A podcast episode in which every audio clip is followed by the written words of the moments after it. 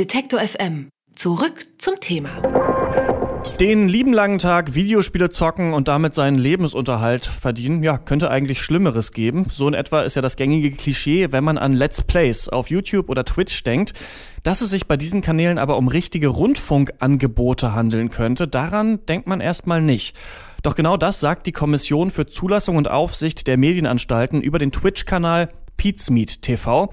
Für sie ist der Livestream nämlich ein anmeldepflichtiges Rundfunkangebot und das heißt, die Jungs müssen jetzt für eine Zulassung zahlen und das kann bis zu 10.000 Euro bedeuten, Anwaltskosten noch nicht mitgerechnet.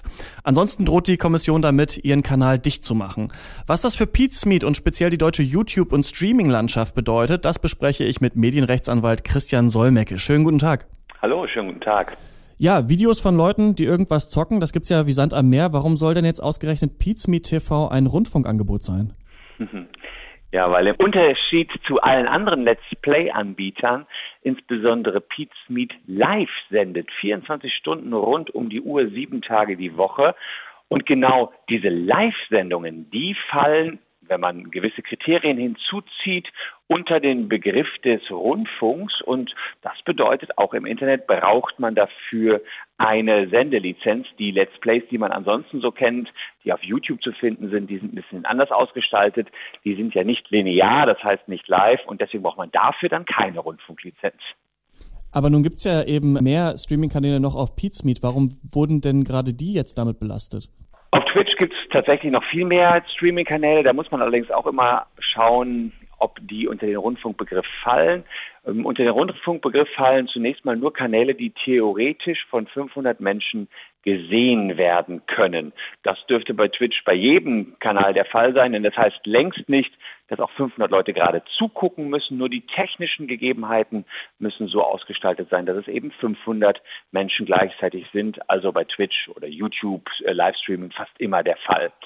Dann muss hinzukommen, dass das Angebot eine gewisse Regelmäßigkeit hat. Und da gibt es tatsächlich schon große Unterschiede. Manche Twitch-Kanäle betreiben ab und an mal einen Livestream, aber nicht täglich und somit fallen die dann nicht unter die Regulierung und darüber hinaus muss das Ganze noch redaktionell gestaltet sein. Das ist bei Let's Plays immer dann der Fall, wenn man das auch kommentiert, was man da gerade spielt. Und insofern war Pete Smith geradezu prädestiniert dafür, unter die Regelung zu fallen. Denn die Normen gibt es ja schon lange, aber jetzt erst hat sich die Landesmedienanstalt überlegt, wir wenden die jetzt mal an. Aber das macht ja ein wenig den Eindruck, als würde hier ein digitales Angebot so in das Korsett des deutschen Rundfunkrechts eingeschnürt, das ja zu einer Zeit entstanden ist, als an das Internet eben noch nicht zu denken war. Ist es denn dafür überhaupt geeignet? Also darüber lässt sich natürlich trefflich streiten. Als Jurist gehen wir erstmal von den Normen aus, die es gibt und die sind auch aus meiner Sicht eindeutig. Wenn jemand sieben Tage die Woche, 24 Stunden live ist, dann braucht er eine Rundfunklizenz. Natürlich muss man auch die Hintergründe einer solchen Rundfunklizenz mal betrachten. Ursprünglich war es so, dass man Medienmacht regulieren wollte, damit sowas wie im Dritten Reich nicht nochmal passieren kann, damit nicht irgendwo ein Monopol entstehen kann. Das sind die Hintergründe. Und es gibt tatsächlich Stimmen, die sagen, naja, diese Monopolbildung gibt es ja jetzt im Internet nicht mehr. Gegenstimmen sagen, naja, wenn jemand eine Million Follower hat oder drei Millionen Follower hat, dann hat er sehr wohl noch Medien- und Marktmacht und muss auch weiterhin unter Aufsicht stehen, damit er da nicht irgendeinen Mist verzapft. Ich persönlich vertrete die Meinung, dass es ehrlicherweise kaum einen Unterschied macht, ob jemand ein Let's Play-Video zum Abruf online stellt oder live. Denn auch wenn ich es zum Abruf online stelle, sind teilweise innerhalb von Minuten Hunderttausende Menschen darauf und das ist schon sehr rundfunknah. Aber der Unterschied ist doch, dass die Streaming-Inhalte nicht gespeichert werden, oder? Also die könnte man ja vielleicht auch irgendwo in einer Ecke verschwinden lassen, wenn sich da jemand beschwert, oder? Naja gut, man könnte natürlich auch die Twitch-Inhalte speichern, dann wäre das sogar interessanterweise gar kein Problem. Also wenn Let's Play so vorgehen würde, er würde spielen und alles eine Stunde versetzt zum Abruf bereitstellen, dann hätte das wahrscheinlich für den Zuschauer immer noch fast Live-Charakter, dann wäre das erlaubt. Jetzt ist es einfach so, dass das, was gerade in Echtzeit passiert, auch übertragen wird. So funktionieren übrigens auch Facebook-Livestreams oder YouTube-Livestreams. Und das ist der lineare Abruf oder das lineare Senden und genau das unterfällt der Regulierung. Aber wenn wir nochmal zusammenfassen, ich muss 500 Zuschauer erreichen können und 24-7 senden. Sonst, also wenn ich jetzt zum Beispiel weniger streame, wenn Menschen einfach, sagen wir mal, jeden Abend zwei Stunden irgendein Spiel spielen und das streamen, die sind dann nicht davon betroffen. Die müssen sich noch keine Gedanken machen, eine Rundfunklizenz zu kaufen. Doch, denn es heißt nur Regelmäßigkeit. Regelmäßigkeit heißt aber nicht, dass man unbedingt 24 Stunden online sein muss. Ich wollte damit nur verdeutlichen, dass Pete Smith geradezu das prädestinierte Beispiel war, weil man sich bei ihm jedenfalls über Regelmäßigkeit gar keine Gedanken mehr machen muss. Regelmäßig könnte auch ein Angebot sein, wenn man jeden Abend ein Let's Play sendet oder vielleicht auch schon einmal die Woche. So genau sagt das das Gesetz nicht. Also ich könnte mir gut vorstellen, dass derjenige, der wöchentlich auf Sendung geht, plötzlich auch eine Rundfunklizenz benötigt.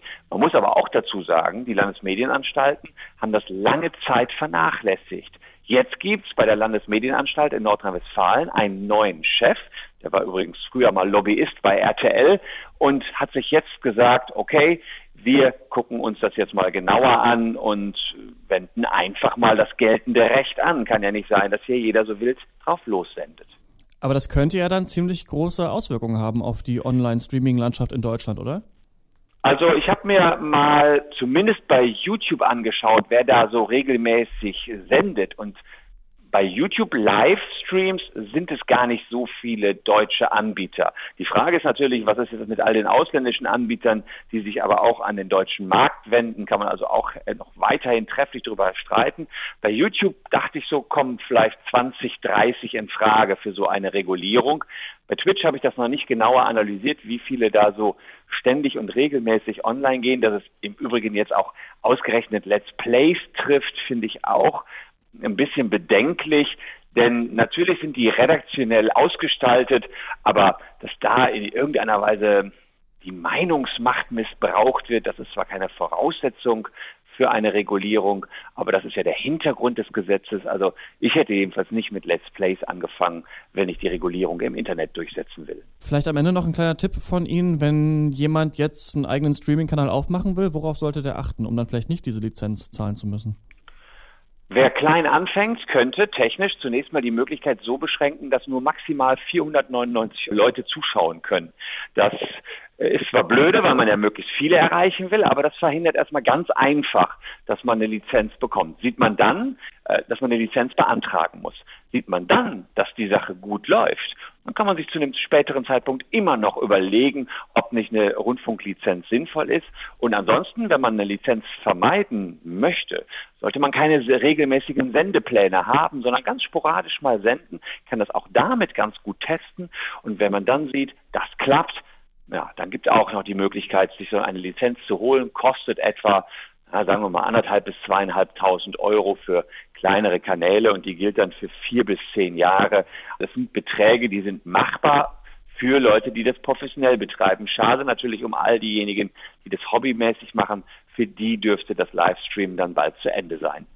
Wer im Jugendzimmer Videospiele streamt, der könnte bald ordentlich zur Kasse gebeten werden. Die Let's Player von Pizmeet TV, die sind nämlich laut der Kommission für Zulassung und Aufsicht der Medienanstalten ein Rundfunkangebot und sollen jetzt für eine entsprechende Zulassung zahlen. Was das für die deutsche Online-Videolandschaft bedeutet, das habe ich mit Medienrechtsanwalt Christian Solmecke besprochen. Vielen Dank. Sehr gerne. Wer unser Angebot voranbringen möchte, hilft uns schon mit dem guten alten Weitersagen. Egal ob im Freundeskreis oder im sozialen Netzwerk Ihrer Wahl empfehlen Sie uns gern weiter.